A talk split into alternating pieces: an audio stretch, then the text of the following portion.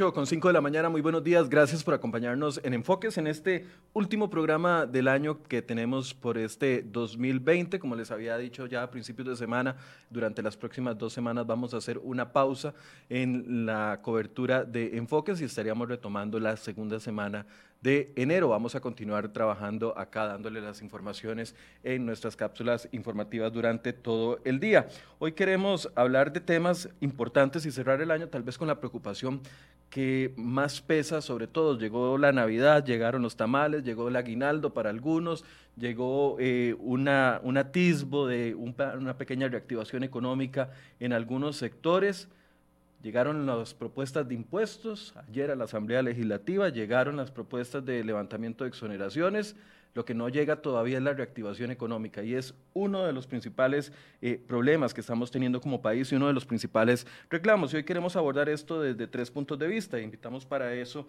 a don Julio Castilla, presidente de la Cámara de Comercio de Costa Rica, don Roberto Thompson, quien es diputado del Partido Liberación Nacional, y a Daniel Calvo, que es analista político, con quien vamos a conversar y compartir en estos próximos minutos. Le doy la bienvenida a los tres. Buenos días, gracias por acompañarnos. Muy buenos días, don Michael. Daniel y a don Julio. Eh, un gusto y a todos los que nos escuchan y nos ven el día de hoy. Muchas gracias. Don Julio. Muy buenos días, Marco. Gracias nuevamente por la invitación. Un saludo a Roberto, a Daniel y aquí estamos. Buenos días, compañeros. De, de, verdad que es un tema que creo que se las trae y quedó apenas para cerrar el año. Queda, queda como la gran deuda. Le doy la bienvenida a Roy Cruz que nos acompaña, a Güey Somaya y a todas las personas que ya nos están eh, acompañando en redes sociales. Quiero empezar con la noticia de ayer porque a ver, el gobierno, siempre yo digo que eh, a nosotros los periodistas tenemos mucha expectativa en la última semana o en los últimos dos o tres días antes de que el, el, Estado salga a vacaciones, porque siempre surgen noticias importantes y ayer no fue la excepción. El gobierno manda ya ayer jueves en la tarde un proyecto de ley que elimina exoneración o tres tipos de exoneraciones o cambian tres tipos de eh, impuestos que se comenzarían a cobrar. El primero es eh, la exoneración al impuesto del salario escolar, en donde proponen en este proyecto de ley, que tiene un nombre bastante grande, que no voy a gastar tiempo diciéndolo, pero en este proyecto de ley proponen que los salarios escolares mayores a 840 mil colones eh, lleguen a pagar un impuesto de renta o el impuesto de renta. Además, piden que el impuesto a las remesas al exterior suba cinco puntos porcentuales, es decir, el dinero que sale del país que pague cinco puntos porcentuales en la tarifa y además homologar en 15% las del tributo de las rentas de capital, las cuales tendrían una elevación temporal por dos años de eh, 15% que está actualmente a 16.5%. Quiero preguntarles sobre esto eh, a los tres, porque, a ver, yo pensaba que el gobierno siempre iba a mantener la estrategia de dejar los impuestos para el final o la solicitud de impuestos. Y aunque yo sé que esto técnicamente es una eh, eliminación de exoneraciones, al, menos en el caso del salario escolar, eh, termina siendo un impuesto. Quiero preguntarles a los tres qué, qué, qué opinan sobre esta iniciativa que una vez más eh, viene delante de lo que todos los demás estamos esperando, que es la reactivación económica. Don Julio, ¿Qué opina usted al respecto? Bueno, eh, a ver, yo no hablo de recuperación, nosotros hablamos de recuperación económica, no reactivación todavía. El sector comercio ha sentido una leve recuperación y básicamente en temas de informalidad. La informalidad la que se ha venido recuperando. Nosotros a nivel formal seguimos cayendo en desempleo y, y es un tema pues que nos tiene muy ocupados. Y este proyecto el tema de salario escolar lo vemos por un lado y los otros son nuevos impuestos. Y hemos sido desde la Cámara de Comercio eh, que nuevos impuestos en este sentido en inversión, confianza, van en la línea contraria de lo que necesita nuestro sector, Michael. Entonces, el, el, llamado que hacemos a la Asamblea siempre es enfoquémonos en los proyectos que ya tenemos presentados. Nosotros tenemos ya, ya hay ocho proyectos eh, con, con, con, número de proyecto, eh, con, ya están listos para que, para que la Asamblea los vote, el Poder Legislativo, y nosotros, más bien lo que hemos estado buscando el Poder Ejecutivo es que los convoque, porque sabemos que ahora hay ocho meses que ellos son los que mandan. Entonces hemos estado en esa lucha. Entonces, lo del salario escolar, eh, veremos qué pasa. Creemos que hay una reforma de empleo público que es, que es la principal, creo que ahí debería estar involucrada lo que tiene que ver con salario escolar como, como parte de un de, una medida global y no puntual. Pero sí, yo creo que eh, volviendo al tema hoy y quisiéramos nosotros también terminar el año, como yo lo decía Daniel, enfocándonos en qué medidas necesitamos para recuperar nuestra economía y después entrar en una reactivación. La primera es la apertura. Ya estamos abiertos, tenemos el mensaje claro del señor presidente de que no vienen más cierres y que el lado nuestro nos pide que sigamos insistiendo en el respeto a aforos, en el respeto de las medidas sanitarias, en fin, que sigamos en esa línea. Hoy estamos haciendo con un comunicado agresivo en esa línea también, pero eh, no, no estaríamos de acuerdo en este momento más impuestos a, a, lo que tiene que ver con la inversión y el sector privado. ¿Cómo ve usted esta iniciativa? Eh, bueno, vamos a ver. Eh, yo primero lo que quisiera decir es que evidentemente hace un año no teníamos, no nos pasaba ni por la mente eh, lo que íbamos a vivir durante el año 2020. La verdad es que este ha sido un año particularmente difícil eh, que empezó bien. Eh, ayer, por ejemplo, eh, la Cámara Nacional de Turismo y los empresarios turísticos hablaban de lo bien que el año pasado culminó este, una de las actividades que más genera divisas y que más genera encadenamientos productivos en el país. Y bueno, nos daban las alarmantes cifras con que está cerrando este año. Eh, los primeros meses del año este, lograron compensar de alguna forma la caída eh, brutal que tuvo en, materia de ingresos, en generación de empleo, eh, en, reactiva, en, en, activación de, de, todos los, estos encadenamientos, a tal punto que de, los, de las 4 mil millones de dólares en divisas que se estimaron el año el año pasado. Eh, estamos hablando de ni siquiera mil millones, eh, con una caída de más del 80%, 90%, este, y eso considerando los primeros tres meses en donde no nos había afectado tanto la pandemia. Eh, tenemos dos años y medio de estar esperando la reactivación de la economía, la propuesta del gobierno, la ruta clara que se nos iba a señalar. Eh, incluso el gobierno de la República en algún momento, Michael, Daniel y Julio, ustedes lo recuerdan, eh, denominó un, un, mes, el mes de la reactivación económica, y seguimos esperando eso, mucho antes de la pandemia. La pandemia obviamente agravó esta situación, agravó la situación fiscal, ha habido una tensión este, en el tema fiscal, pero ha habido una ausencia total de ruta y los, y los este, digamos, los proyectos que de alguna u otra forma han sido promovidos desde la Asamblea Legislativa han sido casi que un 80% iniciativa de las y los diputados. Y me parece que eso hay que, hay que decirlo así, porque eh, también tiene que ver con un tema de gestión política. Y yo no sé si Daniel coincide conmigo, que es analista eh, político de hace muchos años, pero básicamente este gobierno ha tenido una deficiente eh, gestión política desde el inicio. Hemos tenido tres ministros de la presidencia eh, y con todo respeto hacia ellos, totalmente ausentes de lo que es el curso de este, la gestión ante la Asamblea Legislativa. Eso ha generado un enorme vacío de liderazgo, este, no solo porque no, no, no se tiene la ruta ni se tiene clara la ruta, sino que además este, ha sido confusa eh, en, en todas las áreas. De manera que este, yo el primer señalamiento que haría eh, es que, igual que ha ocurrido durante estos dos años y medio, se nos viene a presentar ahora eh, una iniciativa de ley que ni siquiera ha sido conversada con las y los diputados, que ni siquiera ha sido construida con las y los diputados, y por eso las consecuencias que se dan a nivel de la Asamblea Legislativa. Vea usted lo que pasó con el crédito del BID. Se presentó en el mes de julio agosto, este, el gobierno lo dejó ahí no lo gestionó, no lo, no lo atendió. Por el contrario, hubo necesidad de que la oposición se eh, golpeara la mesa en materia de recorte, en, el primer, en el segundo presupuesto extraordinario, en el, en el uso que del ahorro de canje de deuda quería hacer el gobierno para seguir financiando gasto corriente, en el tercer extraordinario, en toda la discusión que se dio en relación con el recorte, de los gastos para el presupuesto este, ordinario del año 2021 y mientras eso ocurría, el ministro de Hacienda desaparecido en, los, en, relación con la gestión necesaria para sacar adelante, eh, si es que así lo pretendían, este crédito y hasta última hora eh, resulta que este, les es importante ya contra el tiempo. Entonces, yo quisiera señalar esto porque muchas veces se acusa a la Asamblea Legislativa de falta de decisión o de atención de alguna serie de proyectos, pero esto tiene que ir de la mano no solo de claridad en la ruta de parte del Poder Ejecutivo, sino de un acompañamiento. Y en este caso me parece que se comete el mismo error.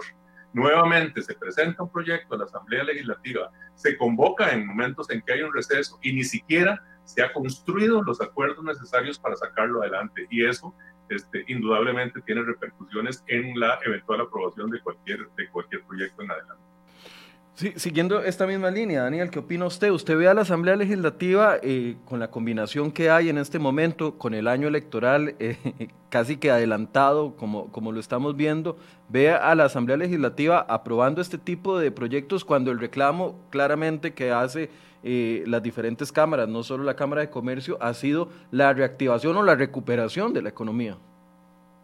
Michael, primero decir que coincido plenamente con lo que ha expresado don Roberto y ahora que me recordé que todavía, que todavía teníamos ministro de la presidencia, eh, yo lo que le iba a consultar a don Roberto y ya, ya, ya, también me adelantó la respuesta, es que el ministro de la presidencia, cuando hay un tipo de, de iniciativas como esto, previamente se consensúa con las fracciones, se intenta visualizar cuál es el ambiente que este tiene, eh, se, se procura a ellos decir cuál es el momento más oportuno para la discusión de los mismos, en razón que hay otros temas, por ejemplo, de mayor urgencia, como es el tema del empréstito, como es el tema eh, de empleo público, por ejemplo, que imagino ahora haremos referencia, pero eso no sucede así.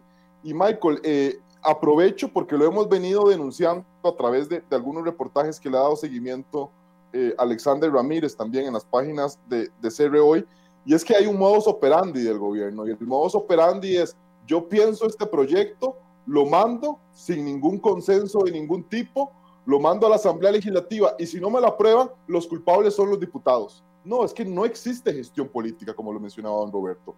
Hay previamente que intentar, antes de enviar una iniciativa como, como esta, que tiene un costo político importante, y ya también don Julio hacía referencia al tema del salario escolar, que ha sido un tema que se viene discutiendo desde hace muchos años, por ejemplo, y ni qué hablar del tema de creación de nuevos impuestos, y lo manda y dice, bueno, no, entonces simplemente son los diputados los culpables por no querer aprobarme esto. Y así no se va a lograr intentar, inclusive esto atenta contra el, el contra el ambiente legislativo y la, y la, interlocución entre el Poder Ejecutivo y el Poder eh, eh, Legislativo. Entonces, te decía yo al inicio del programa, en, en la pausa, cuando el ambiente político, la viabilidad, yo diría, y don Roberto me puede corregir, diría que prácticamente es nula en este momento porque realmente son Aunque, acuerdos que nacen, que nacen sin, sin, ningún, sin ningún consenso previo.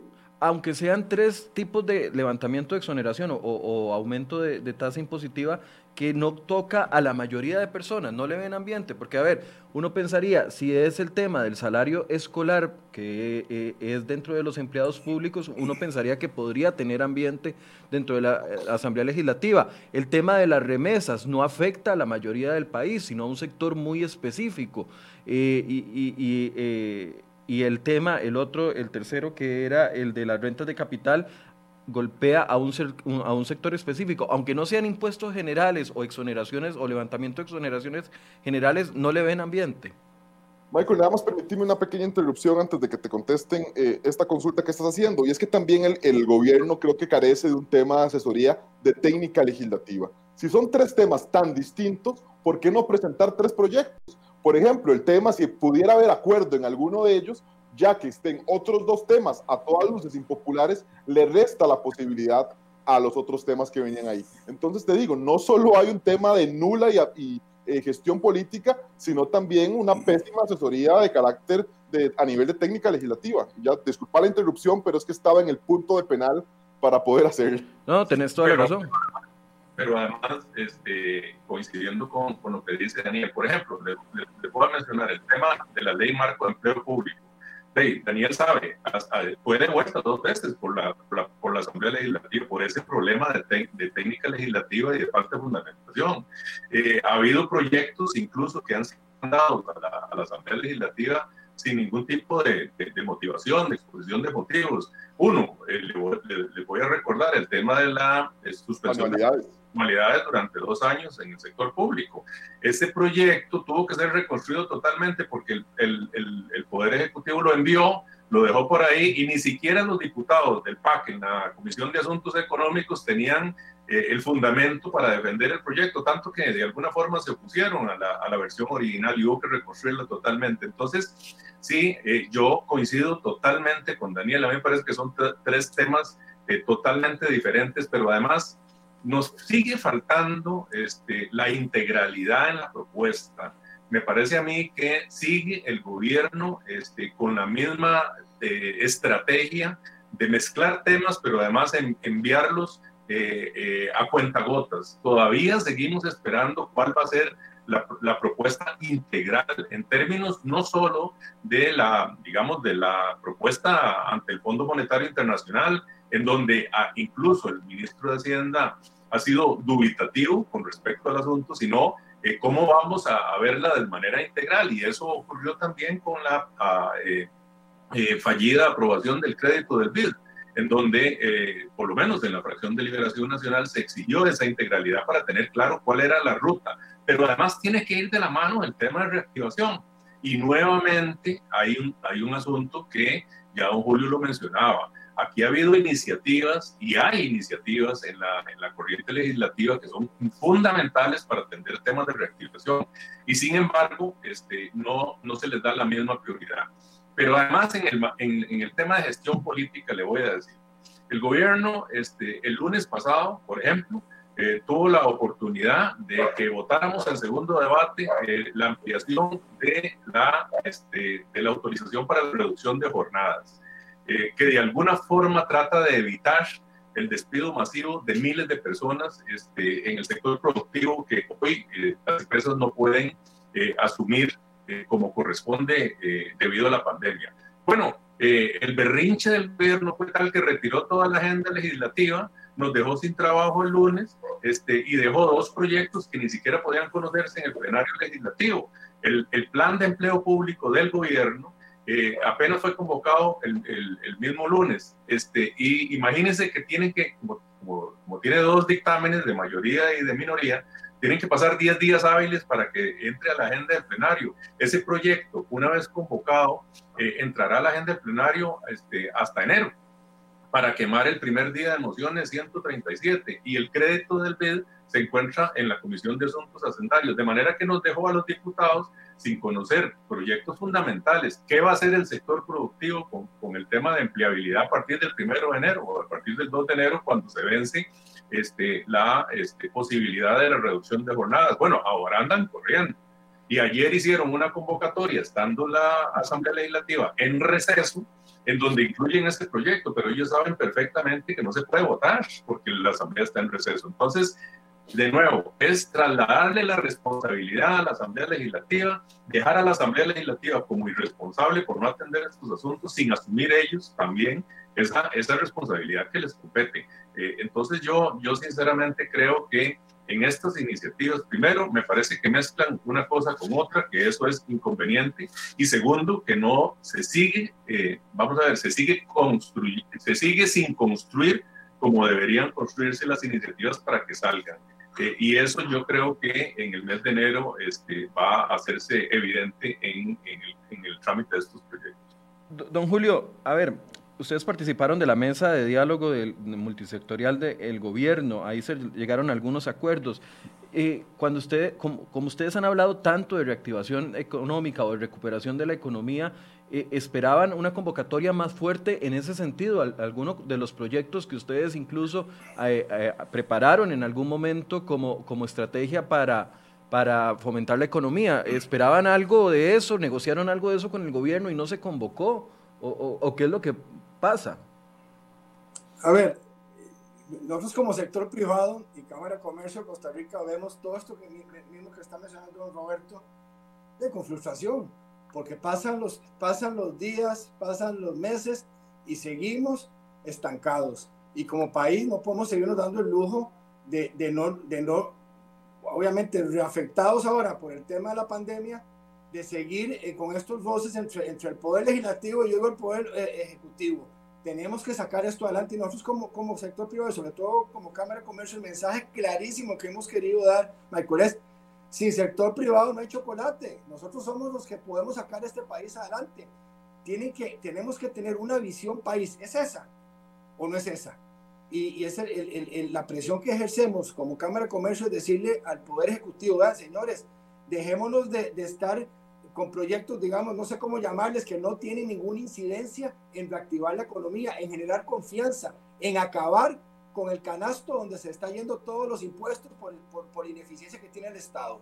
Entonces, lo primero es ahí, cuando nos llamaron a la mesa de diálogo, al señor presidente le dijimos, señor presidente, ahí no van a salir soluciones porque por consenso no va a haber soluciones que necesitamos como país, pero como Cámara de Comercio vamos a trabajar para ir respaldados con datos. Si ustedes vieron nuestra propuesta, 22 puntos del PIB, ahí estaban bien respaldados y fuimos a la asamblea, eh, perdón, a, a la mesa. O sea, pasó lo que pasó y ahí hemos seguido, después de que terminó esa mesa, buscando incidir en que proyectos que están ahora sean convocados por el Ejecutivo. Bien mencionado, Roberto. Proyectos, ¿cree usted que son claves que deberían de estar ya convocados desde, desde que empezó la, la etapa de, de, del periodo extraordinario? ¿Cuáles proyectos creen ustedes que deberían de estar convocados y que el gobierno sigue sin convocar? Bueno, hay unos que estuvieron, en, en, en que fue, por ejemplo, la, la ley del trabajador independiente, 21434. Ese es clave, es un proyecto clave para buscar formalizar al profesional independiente. Hoy es carísimo formalizarse. Entonces, ¿qué estamos viendo en pandemia? Siguen cerrando negocios, solo en el sector comercio cerraron mil empresas. Y hemos detectado que esas mil empresas, ya casi la mitad, están en el sector informal y, y, y viene creciendo el sector informal, el, el, empleo informal y cayendo el empleo formal. Hemos seguido cayendo, entonces hoy estamos casi 51% del empleo en el sector comercio es informal y 49 es formal. Entonces, eso se está, antes era 58-42. Eso va a seguirse dando y, las perspectivas que tenemos para el primer semestre es que va a seguirse dando. Hasta el segundo semestre se puede estabilizar un poco el empleo formal. Y ahí le damos gracias a Dios que existen las zonas francas. Porque si no fuera por zona franca, yo no sé dónde estaríamos como país. Porque hoy las zonas francas pagan el 11% de la caja, han generado casi 20 mil empleos en pandemia.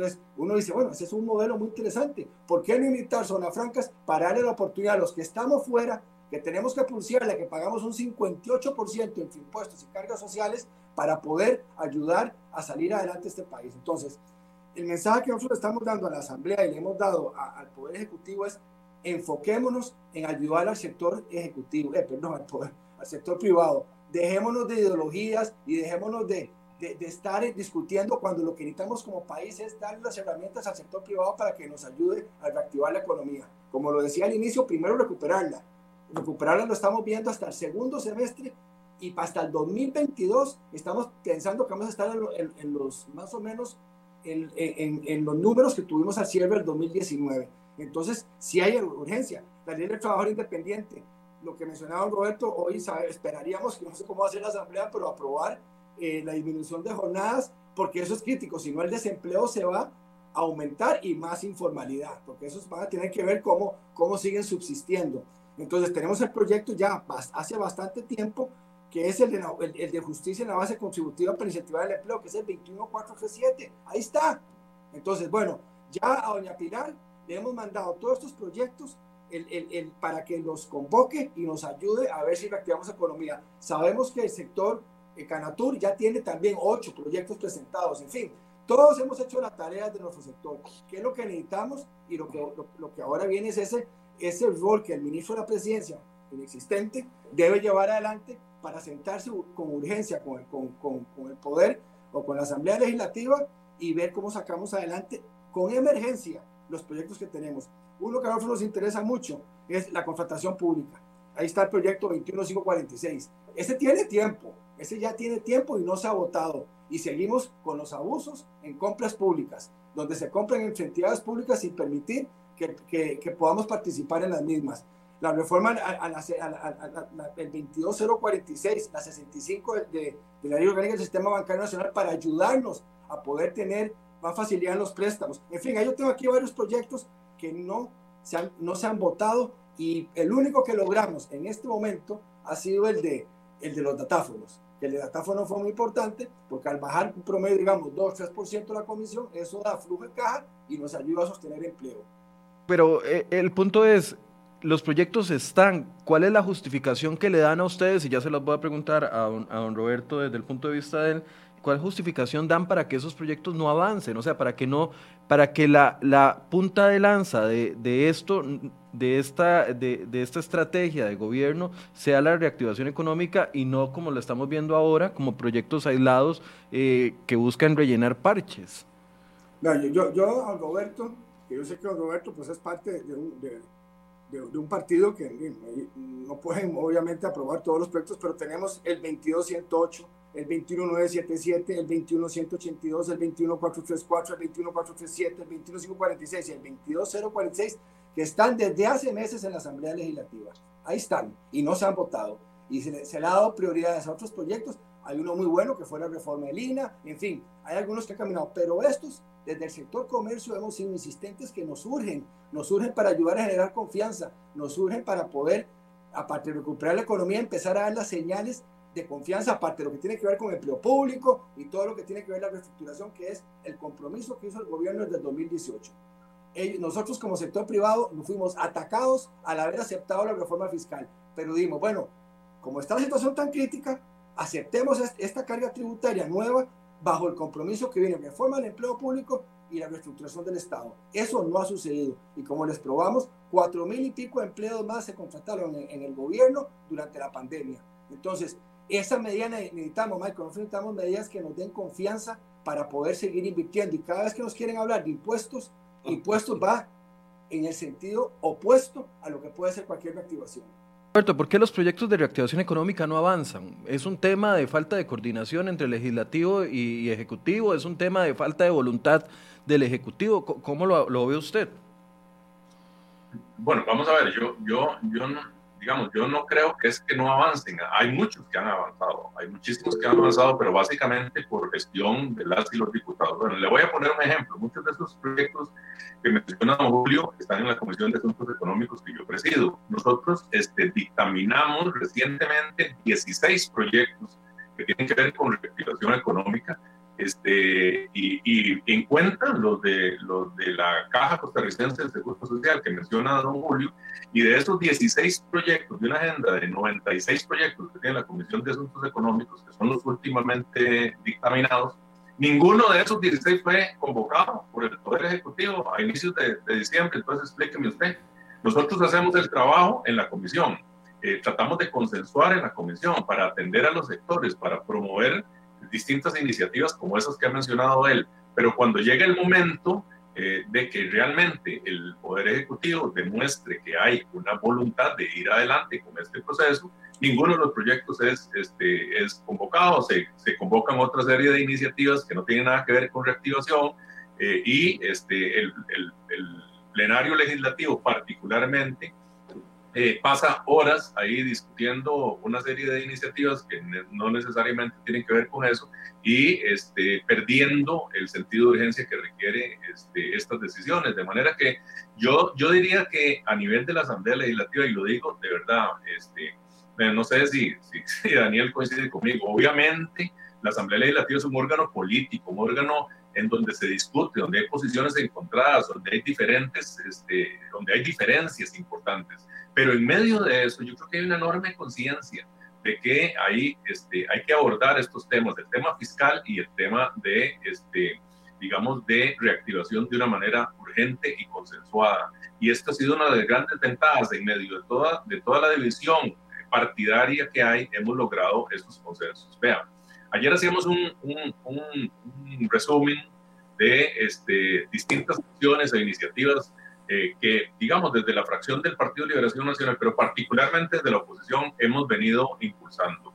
Y resumíamos en más de 400 mil millones de colones los ahorros eh, o el recorte en distintas iniciativas, en los dos presupuestos extraordinarios, eh, en el presupuesto ordinario del año entrante, en la ley que promovió este, nuestro compañero Gustavo Viales para reducir la deuda política. Bueno, esas son acciones concretas en materia de contención. En materia de reactivación ha habido también iniciativas, ya lo dijo don Julio. Este, eh, el tema, por ejemplo, de los datáfonos, el tema de la ley de teletrabajo, el traslado de los feriados este, para los días lunes, la exoneración de impuestos en el caso de la construcción, del comercio, del turismo, para ir a, adelante con los procesos de reactivación y generar instrumentos, la este, autorización para que las municipalidades este, puedan condonar deudas o utilizar instrumentos para eh, lograr que no se pierdan las patentes en estos momentos de crisis. Es decir, iniciativas ha habido, lo que no ha habido es claridad. y yo creo que lo que falta es un enorme liderazgo y una enorme capacidad eh, política a nivel del gobierno de la República para juntar todos esos esfuerzos, sentarse con los diputados, sentarse con los diputados, y eso lo reitero, porque eh, a pesar de la pandemia, los ministros solo acuden, o la gente del Poder Ejecutivo solo acude a la Asamblea Legislativa cuando es llamada a comisiones, y eso no funciona así. Eh, eh, funciona de otra manera, funciona, funciona, construyendo los acuerdos con, todas con todas las fracciones políticas, con todos los diputados que estamos con iniciativas que hay que apoyar. De nada, nada, de nada sirve haber pasado semanas con el enorme esfuerzo que hizo el sector productivo y los sectores sociales por aportar eh, iniciativas, si realmente eso no se concreta. Eh, y aquí pareciera que lo que hay es un, eh, un deseo nada más de patear la bola, y ahí volvemos al tema del, del crédito del BID, de patear la bola durante el 2021 para llegar a la orilla en el 2022 y trasladarle todo el problema al gobierno entrante. Y me parece que eso este, está quedando en evidencia en este periodo, en donde además, para terminar, tiene tenemos una, como país, una condición especial. Tenemos ocho meses, bueno, ya pasó uno, eh, eh, ocho meses, nos quedan siete meses de sesiones extraordinarias, donde la gente tiene que entender que todo lo que vea la Asamblea Legislativa depende de que el gobierno lo convoque o no lo convoque. Eh, Ese punto, el sector tiene que saber esta es la, forma en que opera durante estos próximos siete meses. En ese punto, Randall Serrano dice, pero la agenda hasta diciembre era manejada por la Asamblea Legislativa, ¿por qué no avanzaron antes? Según lo que usted me dice, entonces, los proyectos de reactivación económica avanzaron hasta llegar a ser dictaminados algunos de ellos, pero el asunto es que no, daban los plazos para votarse antes de las, en las sesiones ordinarias, ¿es así? No, no pero, pero además este, hay que entender que hubo un periodo importante de discusión de los presupuestos en materia, en materia, este, en materia fiscal y de recorte del gasto, una discusión importante en términos del presupuesto ordinario del próximo año y muchos de los proyectos fueron votados. Este, yo no tengo aquí a mano el resumen, pero estoy seguro que Daniel tema fresco de cuáles son los proyectos que desde agosto hasta noviembre, durante esos meses se votaron, se votaron en plenario. Eh, y, y, logramos dictaminarlos en distintas comisiones. Lo que pasa es que ahora se nos junta con el tema de las sesiones este, extraordinarias. Yo no quiero que se entienda esto como, como que la Asamblea quiere quitarse la responsabilidad, todo lo contrario. Yo creo que la Asamblea tiene una enorme responsabilidad eh, y yo creo que lo hemos ido poco a poco enfrentando toda esta situación en tan difíciles circunstancias, asumiendo esa responsabilidad y aprobando una serie de iniciativas fundamentales. Pero este, también hay que reconocer que el liderazgo fundamental tiene que venir del Poder Ejecutivo eh, le quiero preguntar a Daniel si esto es parte de una ausencia o no, o, una, o una gestión mala del ministro de la presidencia, pero don Julio Castillo se tiene que Castilla se tiene que retirar, entonces quiero darle un par de minutos a don Julio nada más para que haga un cierre y, continuar con esta misma línea que traía don Roberto y pasarla a don Daniel. Eh, ¿Qué más pueden hacer ustedes, don Julio? O sea, eh, ya fueron a mesas de diálogo, estuvieron en reuniones eternas, eh, presentaron propuestas, eh, son insistentes en medios de comunicación, han demostrado con cifras la, el crecimiento del sector informal, la caída de empresas, la desaparición. O sea, si yo fuera usted, ya no sabría qué más hacer para poder llamar la atención de que efectivamente estamos en una crisis.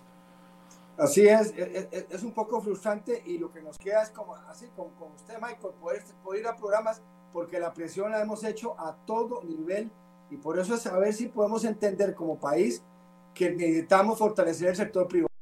Si no nos va a llevar candanga, como dicen, tenemos que ver qué hacemos y, y, cuando, cuando yo escucho, eh, no Michael, gente que dice, es que el sector privado evade, evade impuestos. Bueno, eh, nosotros estamos dispuestos a ayudar al Ministerio de Hacienda a luchar contra la evasión, desde la Cámara de Comercio porque es comercio desleal. Inclusive presentamos dentro de la propuesta, y ya fue aprobado ayer por CONAFAC, un software que no tiene costo para trabajar en todo lo que tiene que ver con las mejores prácticas en, en, lo que tiene que ver con aduanas, donde dice que la evasión o, el contrabando, perdón, pues la palabra sería contrabando, 70 mil dólares por hora. Entonces, ya no podemos hacer más, pero vamos a continuar presionando en, en, ese, en ese sentido. Y cuando hablan en impuestos que los ricos paguemos como ricos, yo digo, ya aquí este país todos pagamos como ricos. Es un país carísimo, Michael. Ya no podemos seguir aumentando la carga tributaria para mantener los privilegios y un, y un Estado enorme. Necesitamos tomar medidas en un mundo globalizado.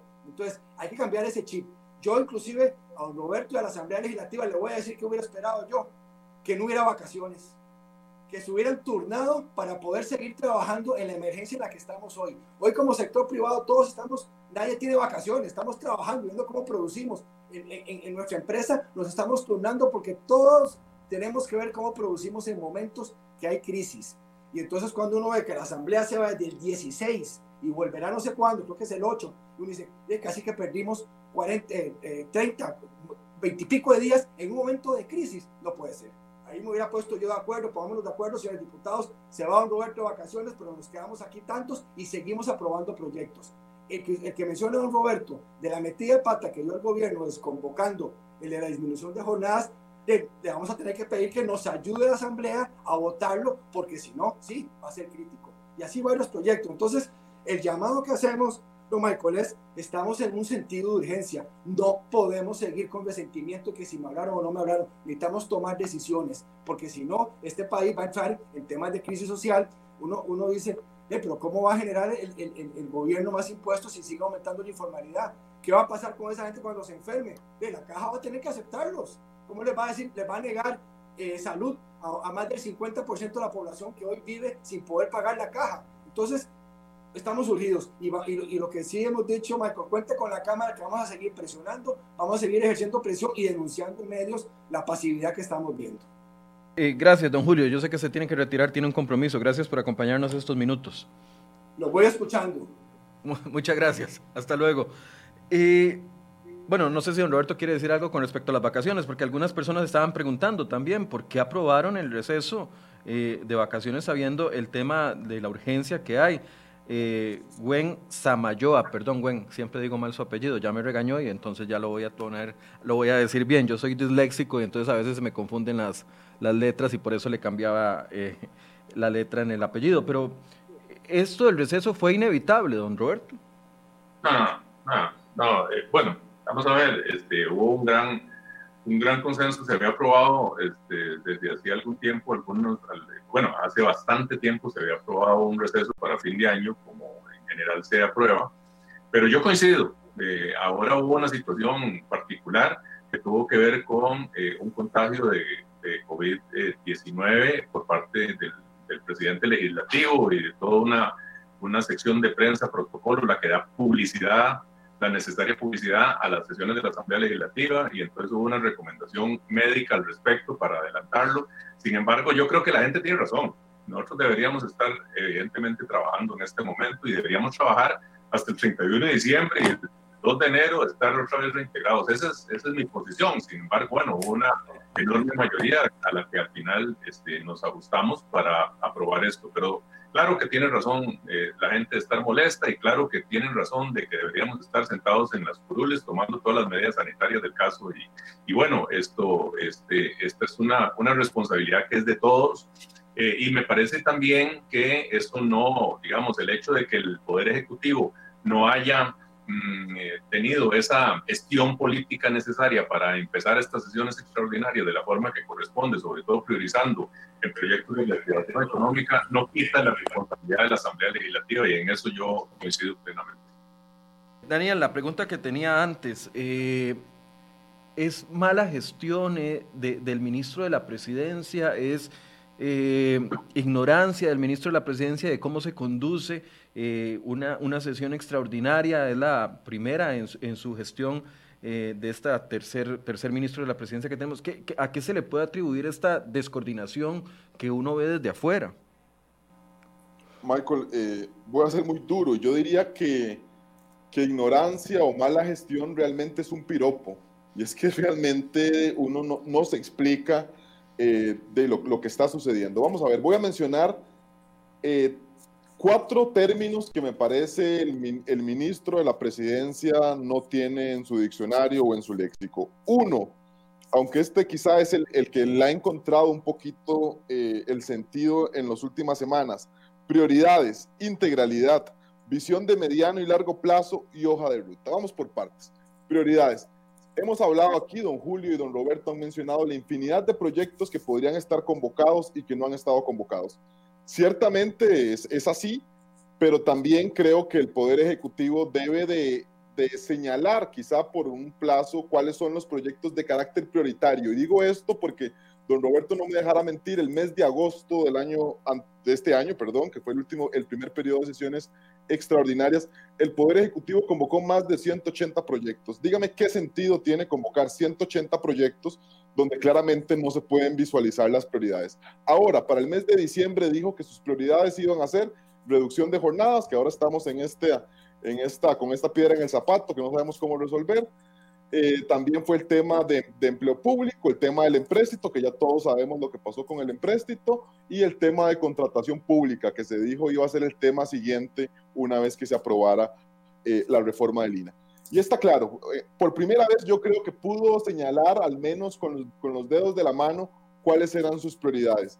Pero como bien también lo mencionaba don Roberto, no hay un tema de, de integralidad no hay un tema de decir, bueno, estos son mis proyectos en contención del gasto, estos son mis proyectos de reactivación económica, estos son mis proyectos de reforma del Estado, estos son, tal, estos son en X tema. Y decir, bueno, el mes de diciembre lo vamos a dedicar a temas de contención, el mes de enero lo vamos a dedicar al tema de reforma del Estado, o, decir, o vamos uno y uno, como, como es que prácticamente lo que, lo que se intentó hacer con el tema del empréstito y empleo público. Ok, vamos adelante con empleo público, pero también ustedes me ayudan con el empréstito. Pero es que eso no está sucediendo así, no, es, no hay claridad. Entonces es como también lo hemos, lo hemos venido expresando en el, en el programa, se van lanzando los proyectos a cuenta de gotas. Y a mí también, perdónenme la expresión, pero yo creo que es que el gobierno tiene un calambre mental y dice, mira, hoy se me ocurrió que la solución es esta, entonces lo mando, voy a ver ahí lo que mencionábamos, lo mando ahí mal hecho y que sean los diputados quienes se apañen intentando arreglar el proyecto y si no me lo arreglan,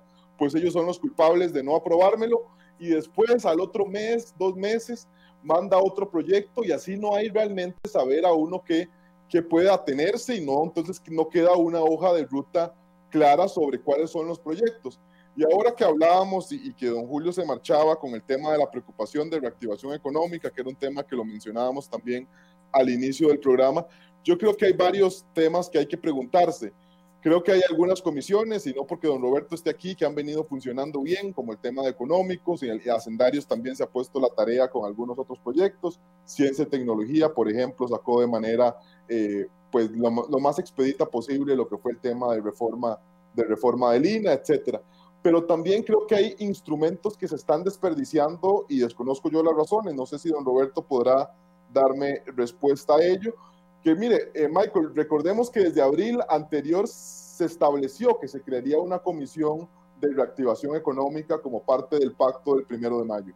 Han pasado mayo, junio, julio, agosto, septiembre, octubre, noviembre, diciembre, son ya ocho meses y desconozco yo las razones por las que esa comisión eh, no se ha creado. También sí se creó la Comisión de Reforma del Estado, que no sé si me parece que don Roberto es integrante eh, de la misma, pero también creo que ha sido bastante tímida, sobre todo con la enorme cantidad y entendiendo que el tema de reforma del Estado pues es un tema fundamental, sobre todo en temas de contención, de contención del gasto. Entonces creo que hay temas que se están desperdiciando donde deberíamos eh, poner el pie en el acelerador y donde claramente deberíamos seguir demandando al Poder Ejecutivo esta hoja de ruta que creo nos ha quedado debiendo. Mire, y esto no es una sensación mía de Daniel Calvo pues eh, analista de temas legislativos. Es un tema que toda la población costarricense pues lo dice. Usted se pone a revisar las encuestas del CIEP, las encuestas de CIT Gallup u otras encuestas que puedan salir por ahí y lo que te dicen es que el más del 80% de los costarricenses, uno, considera que el país tiene el rumbo equivocado y dos, que no tiene claro eh, cuál es el rumbo del mismo. O sea, si usted, usted responsabiliza la gestión del ministro de la presidencia.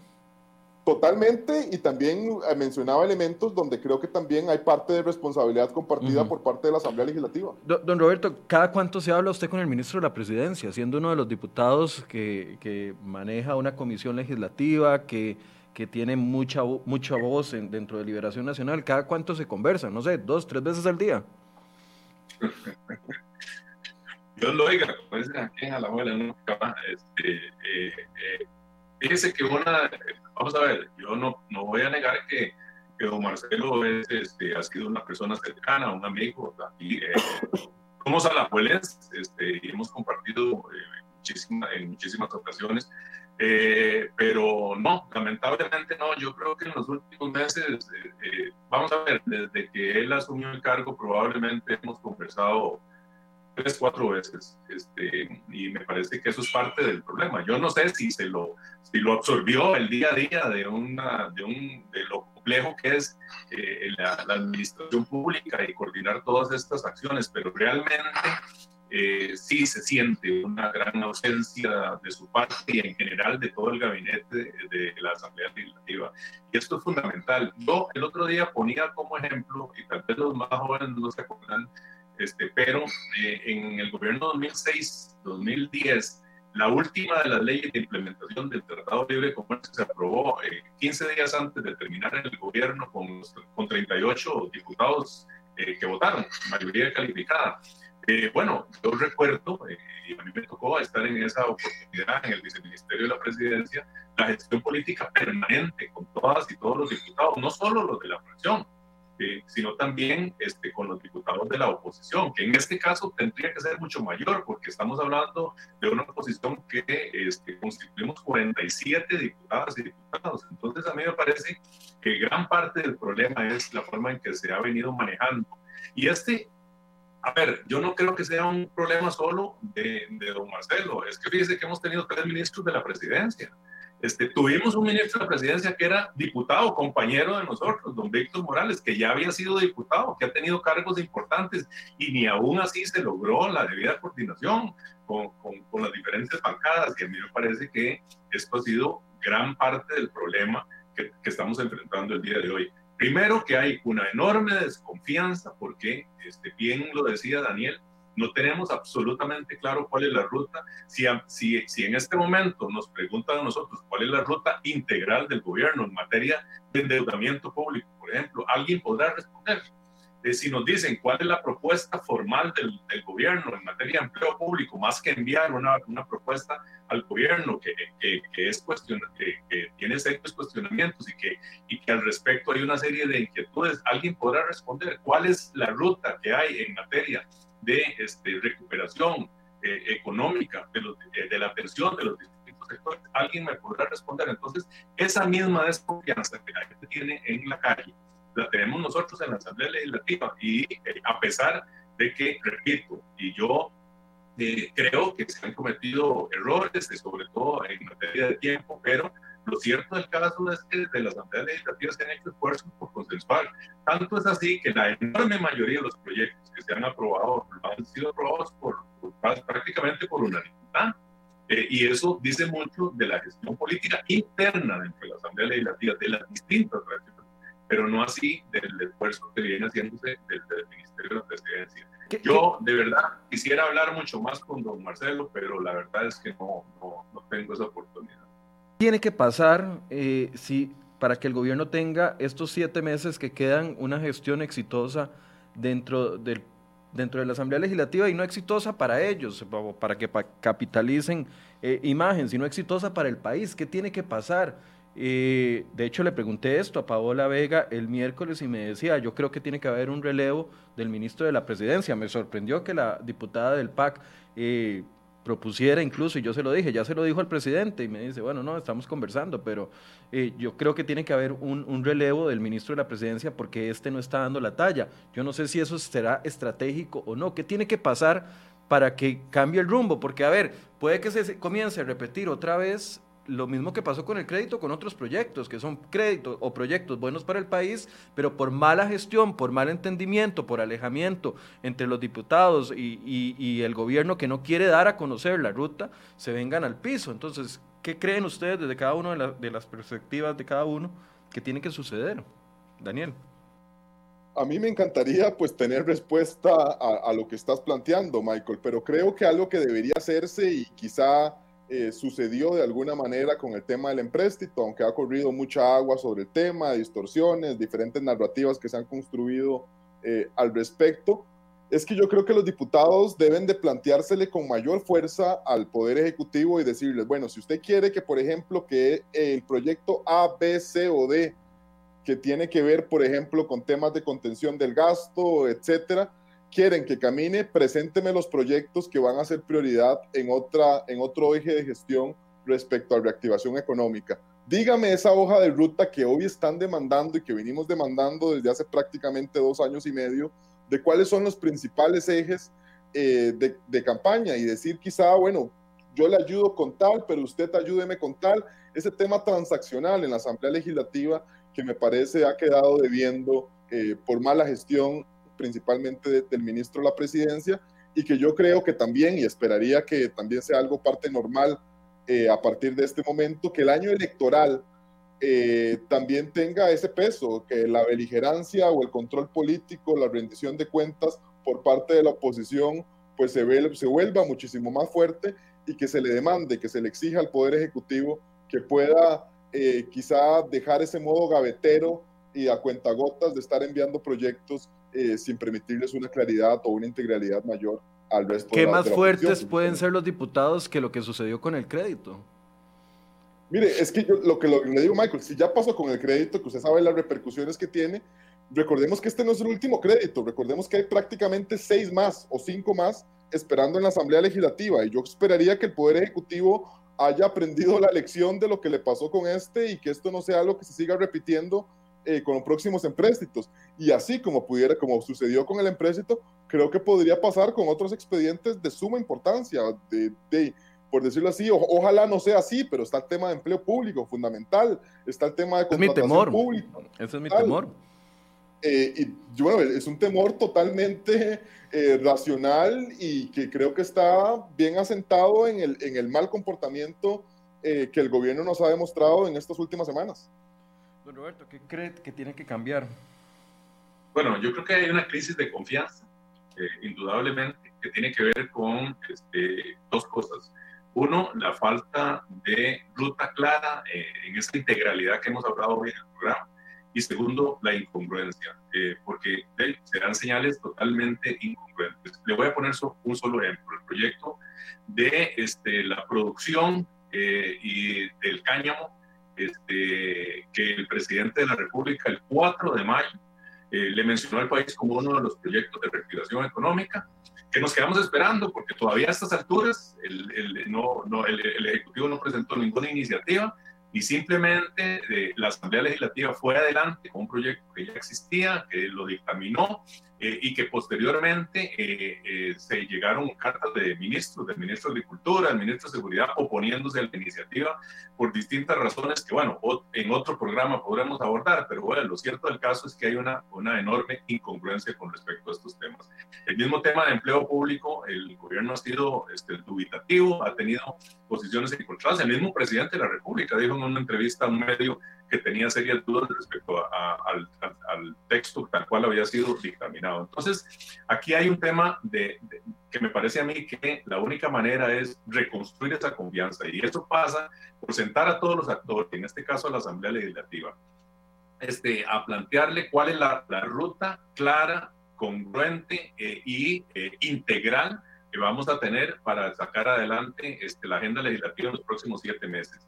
Eh, yo les voy a decir un dato. Usted me mencionaba que cuántas veces ha hablado Marcelo conmigo. Bueno, la fracción de Liberación Nacional en todo este año, la fracción, que es la fracción mayoritaria, no ha visitado casa presidencial. Y a mí me parece que eso es fundamental. Es decir, me parece que este, el presidente de la República debe hacer un esfuerzo de acercamiento para poder tener claridad acerca de, de dónde se va. Si esto, si esto se construye dialogando, y consensuando propuestas, no enviándolas a la, a la Asamblea Legislativa. Y voy a concluir con algo que me parece que es fundamental. Estamos en la época de la importancia de la foto, digo yo. Es decir, igual que tiene más importancia que un diputado o una diputada este, se tome la foto presentando proyecto y no la aprobación del proyecto, igual pareciera que está pasando eh, a nivel del Poder Ejecutivo. Tiene más importancia y se resalta más el envío del proyecto para que la Asamblea Legislativa lo tramite como, como corresponde este, y sin gestión política que la aprobación misma del proyecto. Pareciera que el gobierno está más concentrado en enviar señales de que ya cumplió la ciudadanía o que ya cumplió con sus compromisos, con la responsabilidad de tener construido los textos y finalmente aprobado los proyectos, que es lo más importante para el país. Nada hacemos con que se envíen los proyectos, nada hacemos con que se publiciten, nada hacemos con que el Poder Ejecutivo diga que ya lo envió si no se construyen dentro de un ambiente de confianza. Entonces, ah, bueno, hay una oportunidad. El gobierno tiene la oportunidad, a raíz de lo que pasó con el crédito del BID, de reconstruir esa confianza. Y eso pasa porque a los primeros días de enero eh, convoque a las fracciones mayoritarias, a todos los diputados y diputadas y trate de reconstruir esa, esa relación, eh, pero particularmente con la integralidad que requiere el país para ver hacia adelante. ¿Cómo vamos a abordar el tema fiscal y cómo vamos a abordar la reforma del Estado y cómo vamos a abordar también la reactivación del sector productivo con propuestas concretas que en todos los ámbitos hay y que estamos dispuestos a asumir. A mí me preocupa que efectivamente eso sea lo que pase, que proyectos de ley importantes simple y sencillamente se estén publicitando ahora, que, que se convocan, pero que no avanzan por eso, precisamente por la falta de gestión. Daniel, un cierre.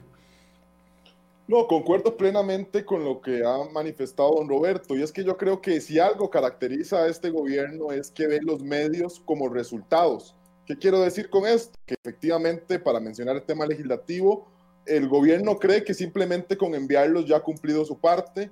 Por ejemplo, también en temas del Ejecutivo, no sé cuántos anuncios hemos tenido de comisiones, de que se va a crear tal, y mire, dígame cuáles son los resultados que ha arrojado esto. Ninguno. O sea, simplemente yo creo que son nuevos anuncios siempre y ya el gobierno se da por satisfecho de decir, bueno, yo hice esto, pero nunca eh, anuncia los resultados de los mismos. Y yo creo que realmente las circunstancias en las que estamos del país eh, no, no, permiten más eh, que esto siga de esta manera.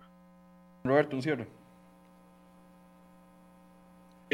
bueno, yo yo soy optimista por naturaleza y creo que este, pues, eh, nosotros tenemos que hacer un esfuerzo por vencer el pesimismo, pero tenemos que imprimirle el sentido de urgencia que esto requiere. A mí me parece que desde la Asamblea Legislativa este, tenemos que seguir adelante, este, generando los consensos para sacar adelante grandes temas que tenemos por delante, pero eh, lo primero que tiene que poner, eh, el primero que tiene que poner las barbas en remojo es el gobierno de la República y tratar de reconstruir esa confianza. Hay un gran reto por delante. Esto no es un asunto de partidos políticos, es un asunto que afecta a miles de personas, que a cientos de empresas que hoy están eh, cerradas, a miles de personas que hoy están sin empleo. Tenemos que hacer un gran esfuerzo por ir adelante que generando esos consensos. En la Asamblea, la gran mayoría estamos en esa disposición pero tenemos que reconstruir esa confianza. Del lado nuestro, estamos dispuestos a hacerlo. Vamos a ver si el gobierno realmente entiende que esta es la prioridad en los primeros días de enero para empezar a trabajar los próximos siete meses y aprovechar el tiempo al máximo. Bien, le agradezco a ambos por eh, acompañarnos en el último programa del año. Que tengan feliz año los dos. Igualmente, que pase una feliz Navidad en medio de toda esta situación. Yo espero que realmente haya unos días de, de, de mucho abrazo familiar, eh, en burbuja, por supuesto, este, y que tratemos de, reflexionar acerca de lo que viene, que es una responsabilidad de todos. Yo también le deseo a usted, Michael, este, y le, primero que todo agradecerle eh, la oportunidad de participar en su programa durante este año, eh, a Daniel también, porque siempre escucho sus análisis acertados y me parece que este, construir entre todos eh, los, los que estamos participando en este proceso, los medios de comunicación, eh, desde la Asamblea Legislativa, desde todos los este, actores de la vida nacional es lo fundamental y ojalá el año entrante nos traiga mucho mejores cosas que este año tan difícil. Bien, muchas gracias a ambos. También gracias a ustedes por eh, su compañía durante todos los programas de, de este año. Como les decía, retomamos eh, eh, enfoques el próximo año, la segunda semana. Vamos a quedarnos acá trabajando algunos días más y también un, pequeño descanso. Gracias por su compañía, por sus críticas, por sus comentarios, por sus regañadas, por, por Jorge Quiroz que dice bla, bla, bueno, por sus bla, bla, por todo lo que ustedes nos envían, se los agradezco porque todo sirve para construir.